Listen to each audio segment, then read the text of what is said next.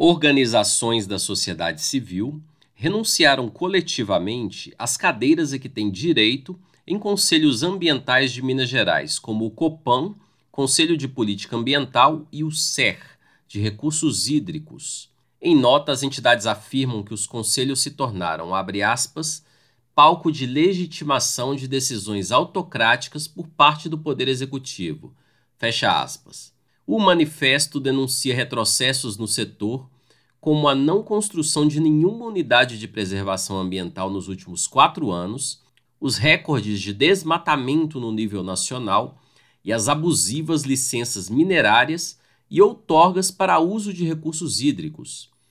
Gustavo Malaco, que há mais de uma década acompanha os conselhos, afirma que, da forma como estão organizados, eles não servem ao povo mineiro, mas às empresas de mineração e agronegócio. Para o ambientalista, a situação é de terra arrasada. Além disso, há um esvaziamento do poder da sociedade civil dentro das entidades. A gente perdeu aquela governança descentralizada, então muitos processos de licenciamento a gente decidia aqui na nossa região. A maioria dos grandes projetos foram para Belo Horizonte. Só que a partir daí parece que abriu uma porteira mesmo, que o governo sofisticou, vamos dizer, a, a desregulamentação da, da legislação socioambiental mineira.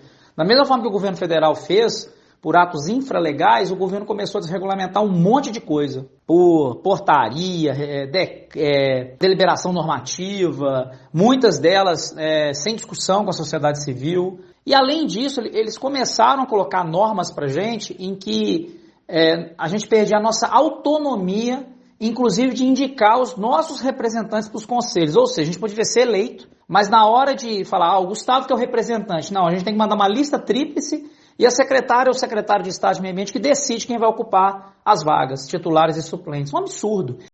Para Maria Dalci Ribas, superintendente executiva da Associação Mineira de Defesa do Meio Ambiente, no quadro atual não há possibilidade de avanços no setor ou retomada do diálogo dos órgãos do governo de Minas com a sociedade civil. A esperança, segundo ela, é que o Poder Legislativo mineiro e o governo federal adotem outra postura.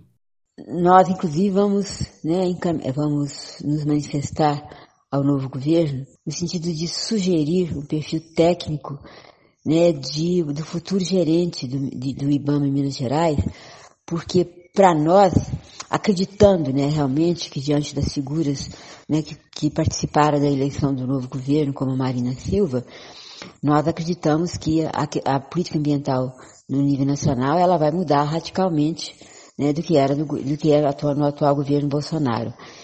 No começo do ano, Reportagem do Brasil de Fato mostrou que das 10 cadeiras disponíveis para a sociedade civil, sete são cativas das entidades empresariais.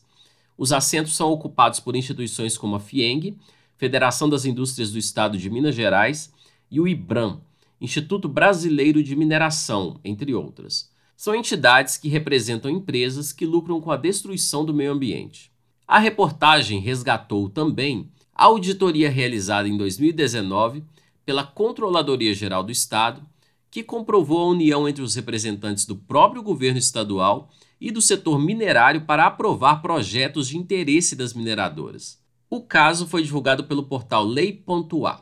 Desde 2020, tramita na Justiça uma ação civil do Ministério Público de Minas Gerais denunciando o caso. A ação solicita que o governo redistribua as vagas destinadas à sociedade civil.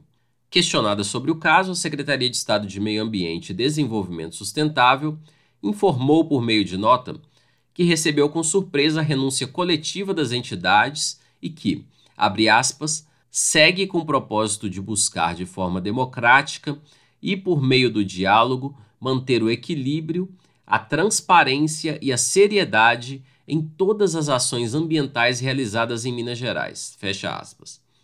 A pasta também afirma que desde 2018 vem aplicando a participação da sociedade civil nos respectivos conselhos. De Belo Horizonte, da Rádio Brasil de Fato, com reportagem de Amélia Gomes, locução de Wallace Oliveira.